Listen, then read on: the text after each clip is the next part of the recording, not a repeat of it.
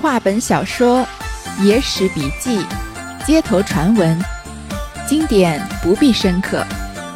欢迎收听三弦儿的三言二拍，我们一起听听故事，聊聊人生。上一回啊，说到这个平氏呢，因为不愿意嫁给之前陈商寄住的那家吕家的家主。的二儿子，那他身边的那一对陈旺夫妇呢，就受了那个吕家主的撺掇，偷了他的银钱跑了。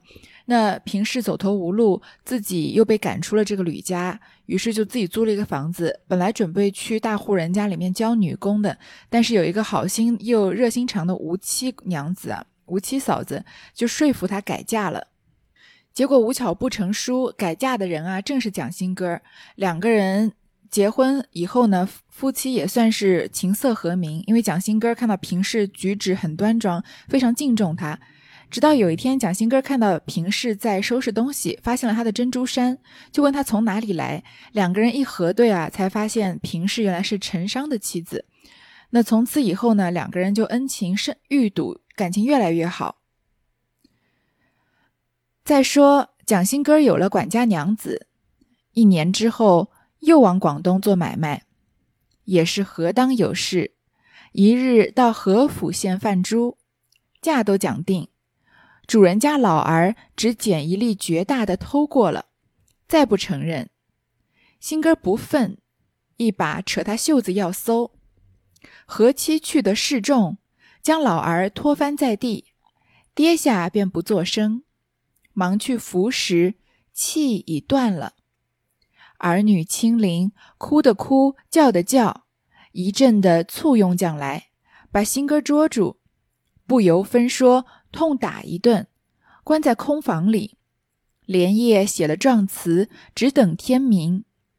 县主澡堂连人敬状，县主准了，因这日有公事，吩咐把凶身锁押，次日候审。这个蒋新哥娶了平。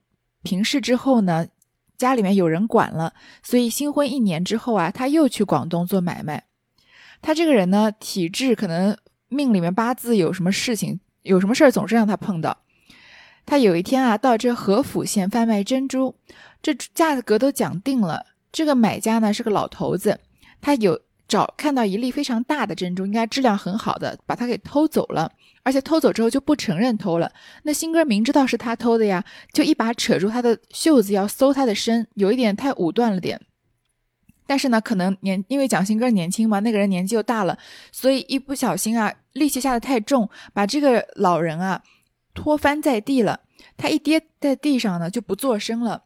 因为年纪大，其实像如果年轻人或者中年人很难想象为什么摔了一跤容易，这个老年人有时候摔了一跤就会。严重的话，连命都会没有了。其实年轻人即使不运动啊，核心力量啊或者肌肉力量都要比老中老年人要强的很多，多很多。所以什么洗澡的时候滑倒这种事情，一般很少发生在年轻人身上。但是老年人呢，经常就会遇到这样的事情，因为他的核心力量已经不能支撑他的身体平衡，那一跌跌到地上呢，从骨骼方面啊，就有可能直接导致粉碎粉碎性骨折，因为他的骨头都已经比较脆了。而且他一摔伤，对整个身体机能的破坏就是全面性的。有时候这个脏器啊、骨骼、肌肉、血液循环都会受到影响。所以年纪轻的时候很难想象，说一个人居然摔一跤就会猝死了。但这其实并不是什么很离奇的事情，所以这个老人被蒋新哥抓了一把，一不小心掀翻在地上就摔死了，也是有可能的。只能说蒋新哥真的运气不好。这老人本身是偷东西在先，那拉住他，呃，要报官都是合理的。但是这老人就偏偏在这时候死了，要去扶他的时候，他已经断气了。这老人的儿女啊，邻亲亲人邻居啊，都哭的哭，叫的叫，一把都拥上来。因为蒋新哥不在自己的家乡，他在广州做生意嘛，所以他是个客居的。先把他痛打了一顿，然后关在空房里面，连夜就找状师写状词。等到白天啊，就去公堂里面把蒋新哥给告了。那县主呢，因为这一天有公事，所以他就先把蒋新哥给押解到这个牢里面，说第二天再候审。你道这县主是谁？姓吴，名杰，南基进士，正是三巧的晚老公。初选原在朝阳，上司因见他清廉，调在这河府县采珠的所在来做官。是夜，吴杰在灯下将准过的状词细阅，三巧正在旁边闲看，偶见宋福所告人命一词，凶身罗德，枣阳县客人，不是蒋新哥是谁？想起旧日恩情，不觉痛酸。哭告丈夫道：“这罗德是贱妾的亲哥，初四在母舅罗家的，不期客边，犯此大辟。官人可看妾之面，救他一命还乡。”县主道：“且看灵审如何？若人命果真，教我也难宽宥。”三巧儿两眼噙泪，跪下苦苦哀求。县主道：“你且莫忙，我自有道理。”明早出堂，三巧儿又扯住县主衣袖，哭道：“若哥哥无救，贱妾亦当自尽，不能相见了。”这次这个审案的县主是谁呢？原来就是吴杰，是南畿的进士。南畿就是南边的近郊郊区，但是他之前说是南京啊，所以有可能是也是南京。她就是三巧后来嫁的这个丈夫，因为三巧是嫁给他做妾了嘛。她之前是在朝阳任官的，但是因为他非常的清廉，所以他也是个好人好官，就把他调到合府县这个采珠的地方来做官。这天晚上呢，因为第二天他要开堂审这个蒋蒋新哥的案子，他就在灯下把这个状词仔细阅读。三巧在旁边闲看，结果就无意中看到啊，这个宋家人告的这个人啊。叫做罗德，这就是蒋新哥出外经商用的化名，而且是枣阳县客人，就是外乡人嘛。那枣阳县又叫罗德的，不是蒋新哥是谁呢？所以一下子三巧就把他认出来了。想起旧日的恩情啊，觉得非常的心痛，就跟她的丈夫哭求，但是她也不可能说蒋新哥是我前夫，这个他是别人的妾，这话说出来太怪了，就说他是我的亲哥，他是在母舅罗家那里的，是不是说亲哥不是亲哥哥，是说是他这个表哥或堂哥，他说是他表哥嘛，是舅舅家的，不期客边，不没想到啊，他来到这里做经商啊，犯下这么大的错，说官人你能不能看我的面，救他一命还乡？其实我觉得。这个冯梦龙写小说还是比较前文比较前后比较统一的，因为这个三巧的 智商啊，一如既往的不太好，就是前面有人骗他，他很快就上钩了。这里想要救蒋新歌啊，也没有什么别的办法，就是。跪着求自己的丈夫了，就说能不能看在我的面上救她还乡。其实她自你想想看，她自己的丈夫是做官的人，如果真的是因为一己私情，因为妻子求了，就真的放蒋新哥还乡了。然后这这出案子如果是误判了的话，那对她丈夫的仕途不是会有很大的影响吗？所以三巧这个人啊，做事还真的是不怎么考虑后果。虽然她没有什么坏心眼啊，但是常常有可能会酿成大错。不过幸好呢，她的丈夫是一个清官，而且是个很公正的人。就说啊，这还是得看审案是怎么审的。如果他真的闹出人命的话，我也很难宽恕他，因为这个法律是不容侵犯的嘛。三巧儿两个眼睛含着泪，就跪下一直求她。她的丈夫也是这个县主吴杰啊，也没办法，说你不要慌，我自有道理。明天我去审一审，就出堂了。在出堂之前啊，三巧还拽着他说：“如果哥哥没有办法救的话，如果哥哥要以命偿命的话，那我就自尽，不能再相见了。”就是有一点用死来威胁吴杰的意思。当然，三巧的初衷不是威胁他，只是实在没有办法，他也想不出什么好的办法。其实，就是过于美貌的姑娘呢，即使到今天也是，她人生中的选择比我们普通人要多很多，那面临到的诱惑也多很多。所以，如果只是一味的美貌，但是头脑空空，像三巧这样的话，其实遇到不幸的机会也比我们普通人多一些。你看，像这个平氏，她虽然很有头脑，然后心地也很善良、很忠贞，但是你看她的丈夫陈商出去这么多年经商，也没看到有哪个人隔着窗户看上她了，然后千方百计的要去跟她偷情，对吗？所以，过于美貌，还有主要是女性过于美貌，有时候男性过于帅气也是。可以享受到很多颜值带来的福利，但是颜值也同时会给他们带来很多风险，所以头这个时候冷静的头脑，所谓泾渭分明的这个决心就更加重要了。当然了，我们像我们这样外貌普通的人，也可以通过读书啊，增广见闻，提升自己的气质，那同时也能提升个人魅力了。总而言之呢，就不要因为自己相貌普通而感到遗憾。你想想看，像王三巧这样这样相貌这么出众的，还是很有可能把一手好牌打得稀烂的。当日县主升堂，第一就问这起。只见宋福、宋寿弟兄两个哭啼啼的与父亲执命，禀道：“因珍珠怀恨，登时打闷，扑地身死，望爷爷做主。”县主问众干正口词，也有说打倒的，也有说推跌的。蒋新根便道：“他父亲偷了小人的珠子，小人不忿，与他争论。”他因年老脚错，自家跌死，不干小人之事。县主问宋福道：“你父亲几岁了？”宋福道：“六十七岁了。”县主道：“老年人容易昏厥，未必是打。”宋福、宋寿兼职是打死的。县主道：“有伤无伤。”需凭检验。既说打死，将尸发在择漏园去。四晚堂厅，四晚堂厅检。原来宋家也是个大户，有体面的。老儿曾当过里长，儿子怎肯把父亲在尸场剔骨？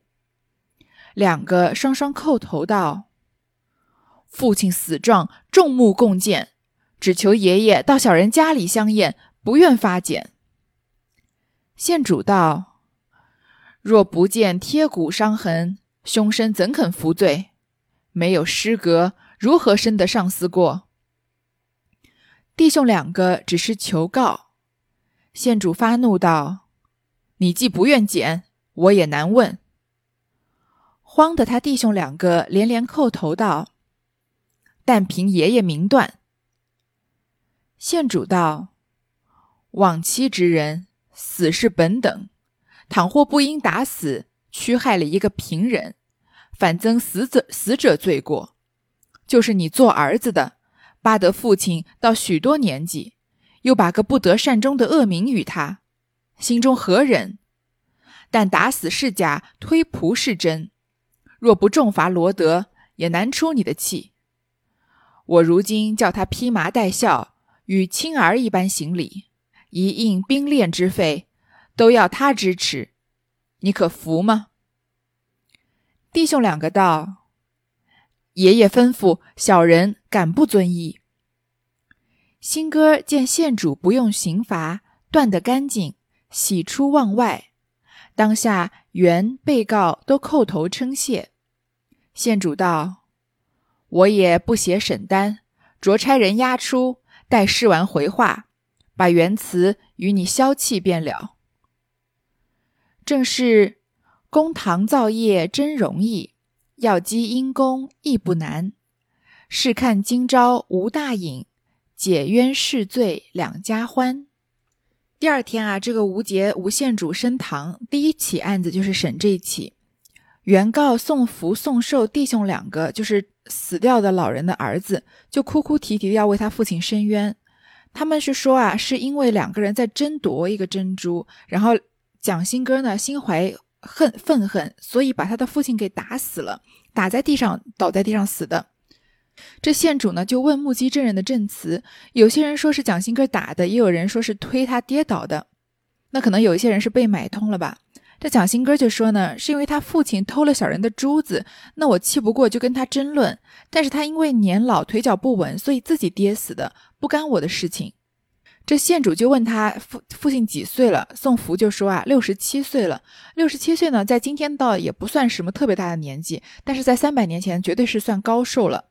县主就说啊，年老的人容易昏厥，不一定是打的，但是兄弟两个坚持是打死的。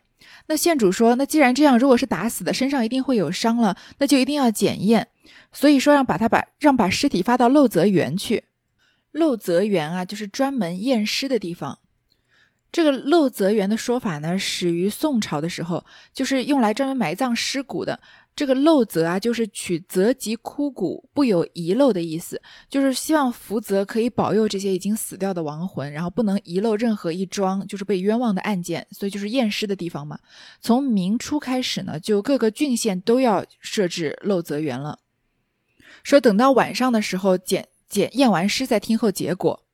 但是宋家呢也是个大户，是一个有体面的人家，这个老人呢曾经当过里长。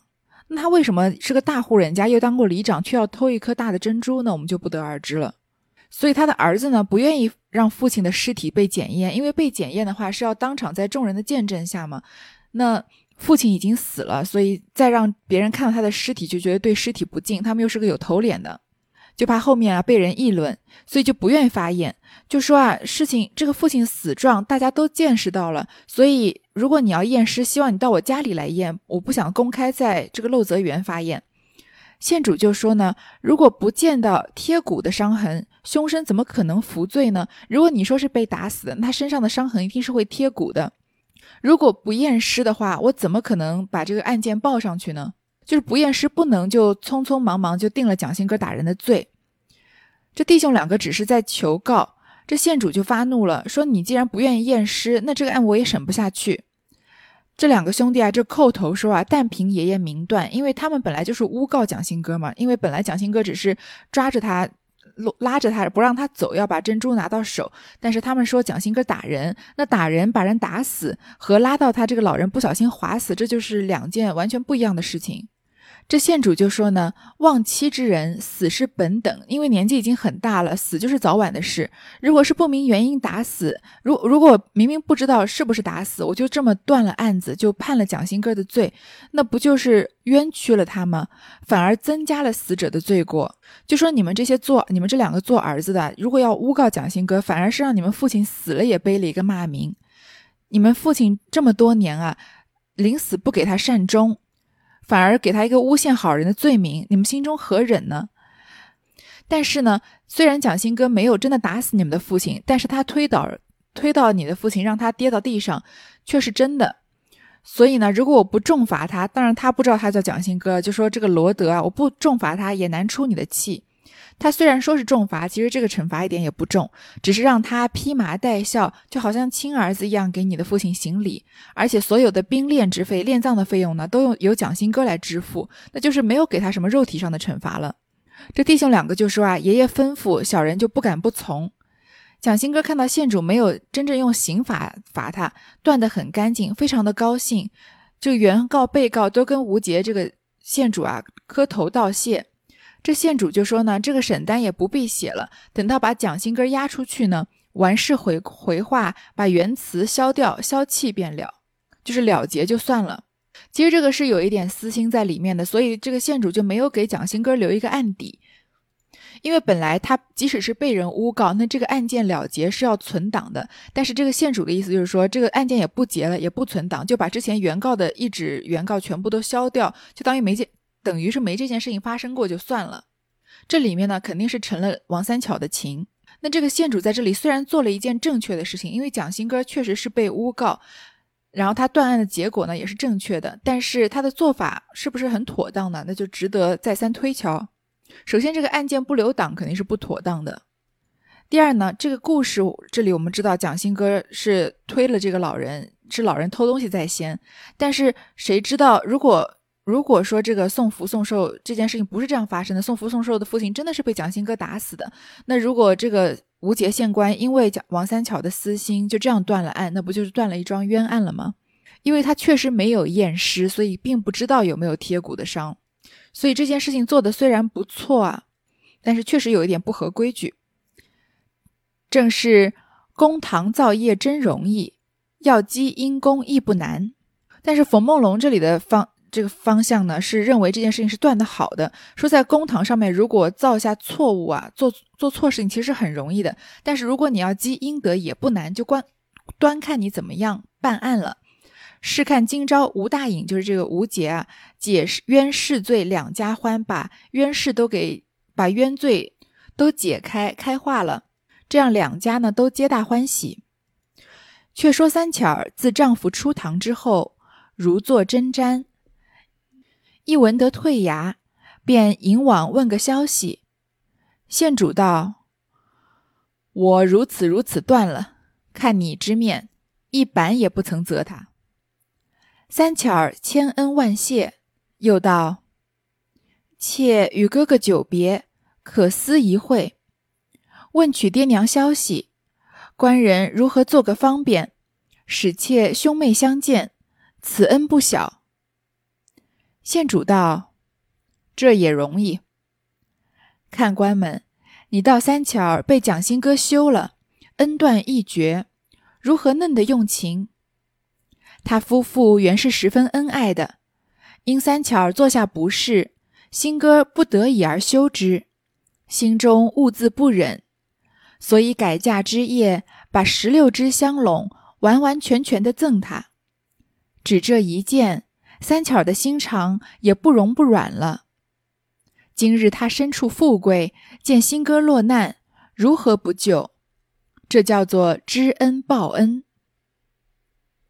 三巧儿自从吴杰升堂以后，她就如坐针毡，根本坐不住，很着急的在等消息。一听说退堂了，就赶快去迎住她的丈夫问消息。这县主就把怎么断案告诉他说：“因为看你的面上啊，一板子也没有打他，你看他确实是有点私心的。”这三巧儿就千恩万谢，然后就说：“啊，我和哥哥好久没有见面了，能不能见一面，问一问爹娘的消息？”县主说：“这也容易。”所以。冯梦龙突然以这个第三者的方向这个观点说啊，看官们，这三巧被蒋新哥休了，本来应该恩断义绝的呀，为什么忽然之间这么用情呢？原来啊，他们夫妻本身是十分恩爱的，但是因为三巧出轨了嘛，做下这件事情，那新哥就不得已把他休了。但是我们知道，新哥在回家的路上，在要戳穿三巧这件事情的时候，他第一个就是在自己身上找问题的，所以他心中其实是很不忍心的。在改嫁的时候，他也没有非常的怪三巧，因为他当时说他说陈商的时候，就是说说他奸骗了我的妻子，对吧？所以他知道这件事情的主要责任人是陈商。还记得吗？在三王三巧改嫁的那一天啊，蒋新哥把十六箱的嫁妆完完全全的回赠给三巧，一件也没留。所以看到这十六箱的嫁妆啊，三巧的心肠也软下来，他也知道自己做错了事情，他之前就很悔恨，试图要自杀，结果他嫁了。这个吴杰之后，他发现蒋新哥好像原谅了他，把十六只香龙的嫁妆全部还给他，所以他心肠也软了。现在是他身处富贵，他虽然是做妾，但是这吴杰的妻子也不在身边。那吴杰呢，又是一个地方父母官，又是个清官，所以他是个富贵人。见到新哥落难啊，所以他怎么可能不救呢？说这个就叫做知恩报恩了。新哥之前啊饶过他一次，那他这次呢就帮了新哥，算是解决了一桩人命案子。再说蒋新哥遵了县主所断，着实小心敬礼，更不惜费。宋家弟兄都没话了。丧葬事毕，差人押到县中回复。县主唤进司衙赐座，说道：“遵就这场官司，若非令妹再三哀恳，下官几乎得罪了。”新哥不解其故，回答不出。稍停茶罢，县主请入内书房，叫小夫人出来相见。你道这番意外相逢，不像个梦境吗？他两个也不行礼，也不讲话，紧紧的你我相抱，放声大哭，就是哭爹哭娘，从没见这般哀惨。连县主在旁好生不忍，便道。你两人且莫悲伤，我看你不像哥妹，快说真情，下官有处。两个哭的半羞不羞的，哪个肯说？却被县主盘问不过，三巧只得跪下，说道：“贱妾罪当万死，此人乃妾之前夫也。”蒋新哥料瞒不得，也跪下来。将从前恩爱及休妻再嫁之事一一诉之。说罢，两人又哭作一团，连吴知县也堕泪不止，道：“你两人如此相恋，下官何忍拆开？欣然在此三年不曾生育，即刻领去玩具。”两个插竹也似拜谢。蒋新哥啊就听从了县主的断案，非常小心的以儿子的礼节啊来下葬了这个老头，也不惜不不在乎花费，就是把这个丧事呢办得很隆重。宋家弟兄呢也没话说了。这事情办完之后呢，就差人押到县中回复。吴杰县主啊，就唤他到司衙里面赐座，赐座，还称他为尊舅，因为他以为他是他小妾的这个哥哥嘛。据说这场官司啊，如果不是你的妹妹再三求我，我几乎得罪了，几乎就要判错你这个案子了。但是新哥不知道什么意思，因为他没有妹妹，他就回答不出来。一会儿呢，这个县主把他请到内书房，就让三巧出来跟他相见。所以两个人隔了这么多年再相见啊，是不是像一个梦里的场景？你想想看啊，王三巧其实跟蒋新哥新婚，两个人恩爱了三四年，对吧？然后新哥就出去从商，从商了大概三年，中间发生了出轨的事情。然后他回到家第一天，就第二天早上就把三巧给休了，后面就再也没有见到他。所以这七年之间，其实也就只见了一面。虽然，但是他们俩的感情一直是有连结的。所以再这么见面啊，是不是很像一个梦里的场景？两个人也不行礼，也不讲话，话也说不出来，就紧紧的拥抱，就放声大哭。在旁观者看来啊，即使是哭爹哭娘，也没有这般惨的。这县主在旁边也很不忍心，就说你们两个人不要这么悲伤。但是你们俩的情形啊，也不像兄妹，快点告诉我你们俩是什么关系，我自有办法。这两人哭的停都停不下来，都不肯说，但是被县主盘问不过。三巧就只好跪下来，就坦白了，说他是我之前的丈夫。蒋新哥知道瞒不了，所以也跪下来，把之前的事情种种啊，一一的告诉这个县主。说着呢，又哭成一团。这下面发展的事情就非常神奇了。这个吴县主啊，他居然就说啊。呃，他也一直为他们俩的爱情感动了，就一直流眼泪，然后就说啊，你们两个人这样相恋，我怎么忍心把你们拆开呢？幸好啊，这三巧跟我在一起三年，还没有生孩子，所以她就是我的一个妾嘛，所以你就把她领回去再相聚好了。两个人对这吴县主啊就千恩万谢，他居然把自己很宠爱的小妾就让给让他，就是等于把他要休了，让把他再让给蒋新哥，让他回到他前夫的身边。这是怎么样一种成人之美的高尚情操？我觉得我们一般人可能是没办法懂了，也许也只能发生在故事里。县主急忙讨个小轿，送三巧出衙，又唤集人夫，把原来陪嫁的十六个香笼抬去，都叫新哥收领，又差典吏一员护送他夫妇出境。此乃吴知县之厚德，正是。朱桓何府重生彩，建和丰城备有神。堪羡吴公存厚道，贪财好色尽何人？此人向来奸子，后行娶到吏部，在北京纳宠，连生三子，科第不绝。人都说应得之报，这是后话。这县主啊，还。找了一个轿子，就送三巧离开衙门，又换了挑夫啊，把之前陪嫁的十六箱嫁妆 又抬回去给蒋新哥，又找了一个典吏护送他夫妇出境回去。这在冯梦龙眼里啊，他是有厚德的人，非常高尚的品德。我想我们一般人是不会懂了。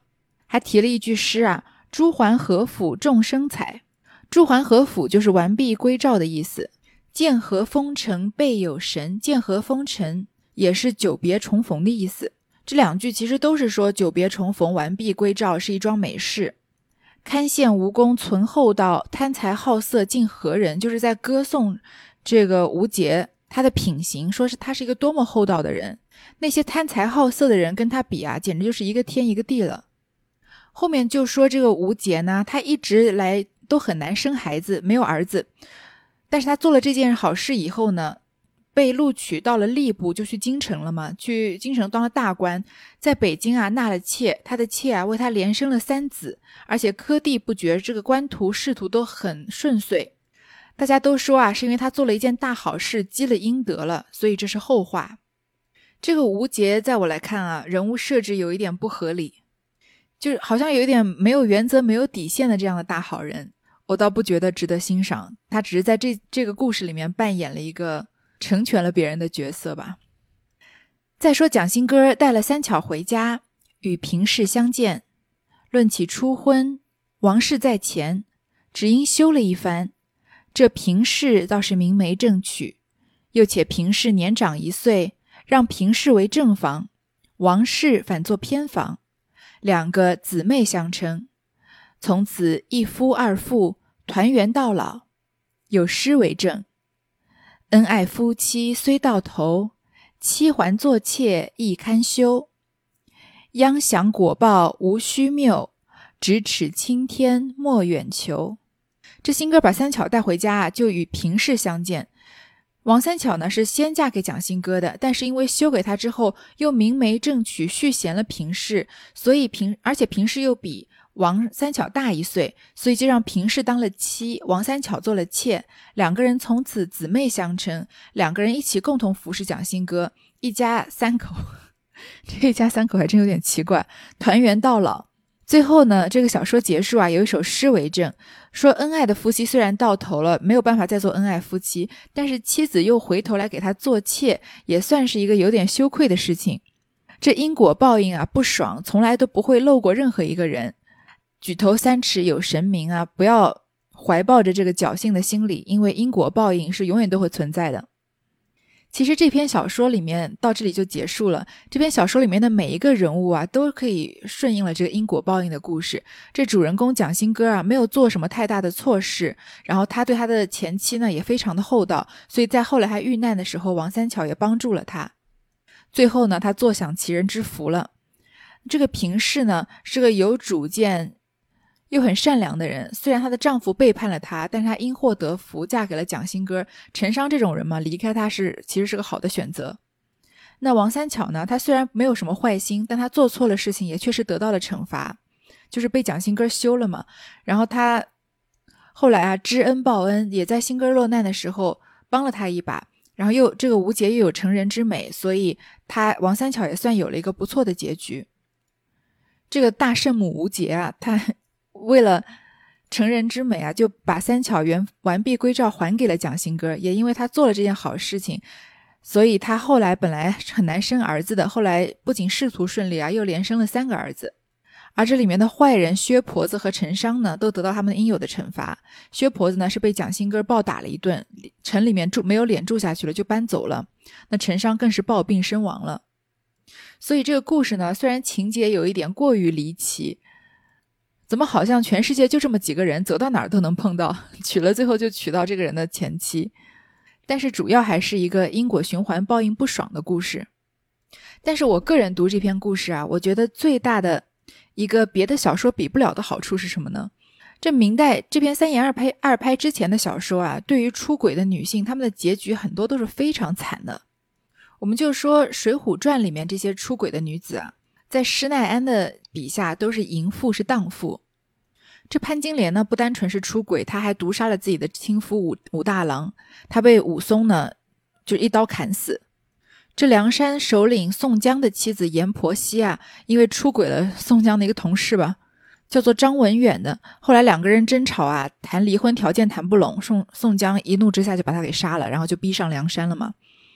另外一个梁山好汉啊，杨雄的妻子潘巧云跟自己的师兄出轨，最后啊被剥掉首饰和衣服，用裙带把他绑在树树上，先把他舌头割掉，让他什么都叫不出来，然后一刀从心窝里面一直捅到小肚子以下，取出他的心肝五脏，死法是非常的惨了。这《水浒传》啊，还是基本上是写男人的一本书，也算是男权男权社会的时候的产物。但是蒋欣歌重绘珍珠山啊，让我们知道，虽然也是一个女子红杏出墙的故事，但是却不是一个落俗套的故事。它基本上是一个悲悯的心情在写人性的。对于王三巧的一时糊涂、一时出轨啊，蒋欣歌最终是选择了原谅。在那样那个时候以男权主义为主的封建社会啊，有那样的胸襟是非常的难能可贵的。而且三言二拍之前的小说话本啊，我前面说过，对于女性出轨都是持这个。罪该万死的态度，当然出轨是错误，但是很多时候罪不至死。但是你看《水浒传》里面那些出轨女性下场都是死，而蒋新歌重会珍珠山呢，这里面三巧儿出轨的时候，作者还是主要把错误归咎于诱导他出轨的陈商和薛婆子，这里面死的是诱人出轨的陈商了。所以很多时候有些人读这这篇小说的时候啊，觉得好像读到结尾觉得有一点不爽，因为好像。陈三王三巧没有受到应有的惩罚，最后还是过得不错。蒋新哥居然能原谅他出轨的前前妻，我倒觉得跟之前的小说比起来，这篇小说表达了一种非常难能可贵的男女平等。妻子就再也不是那个苦苦在家等候丈夫回来的这个独守空闺的女人，男人也不是一知道妻子出轨啊就头这个头头脑发热，要一定要杀了这帮奸夫淫妇不罢休的。这样的形象，其实我们看这个故事的时候，也是对故事里面的人物都有一些悲悯之心的。他更多的写的是人性的纠葛和情欲的复杂性。最后啊，简单的说一下我自己的观点。就我个人来说呢，我认为婚姻里面有两件事情是不可原谅的，一个就是出轨，一个就是家庭暴力。这两件事情一旦发生啊，那不管之前的事情是谁对谁错。那么就是完全发生这一方的错误，我觉得就是百分之一百婚姻里是这一方的错误了，因为该沟通就沟通嘛，如果沟通不了就可以离婚。背叛和暴力是我不能容忍的两种行为，那如果那我我想大多数人也是吧，可能就不能像蒋新哥这样，嗯，不计前嫌原谅自己的前妻或者前夫了。但是以我个人的看法呢？有一句话叫“不经他人事，莫劝他人善”。其实不管是不是劝别人善善良，你没有经过别人的事情，就不要去评价别人的行为。我不是说出轨这方的行为啊，我是说蒋新哥的行为。如果一个丈夫愿意原谅自己出轨的妻子，或者是反过来，一个妻子愿意原谅自己出轨的丈夫，那他一定一定是经过很多很多的纠结、反复怀疑，最后做下的这个决定。这其实是需要非常大的勇气才能做出的决定。有的时候啊，原谅比一刀两断要需要更多的勇气。所以我绝不认为蒋新哥这样的行为是值得诟病的。要说什么，哎呀，你看他被戴了绿帽子，最后还能原谅自己的前妻，那这绿帽子不是一直都戴在头上了吗？这种说法实在是大可不必。很多的时候啊，爱比恨更难。所以说到底呢，如果一件事情发生在你身上，你只要凭自己的世界观、价值观做出自己认为正确的抉择就行就可以；而不发生在自己身上呢，就不要以自己的世界观和价值观去衡量这件事情的对错。还是像我之前说过的一样，在不违反法律、不伤害他人的前提下，只要做自己认为正确的选择就可以。好，这就是蒋新歌重会珍珠山的故事。有一点点狗血，有一点点粗俗，但是我认为它传达的更多的是一种解放，一种平等，告诉我们原谅和宽容的可贵。各位听众，你怎么看呢？欢迎在留言里告诉我。我这个人啊，特别喜欢回复留言，基本上每一篇都会回复。好，感谢你收听，那我们下一篇小说再见。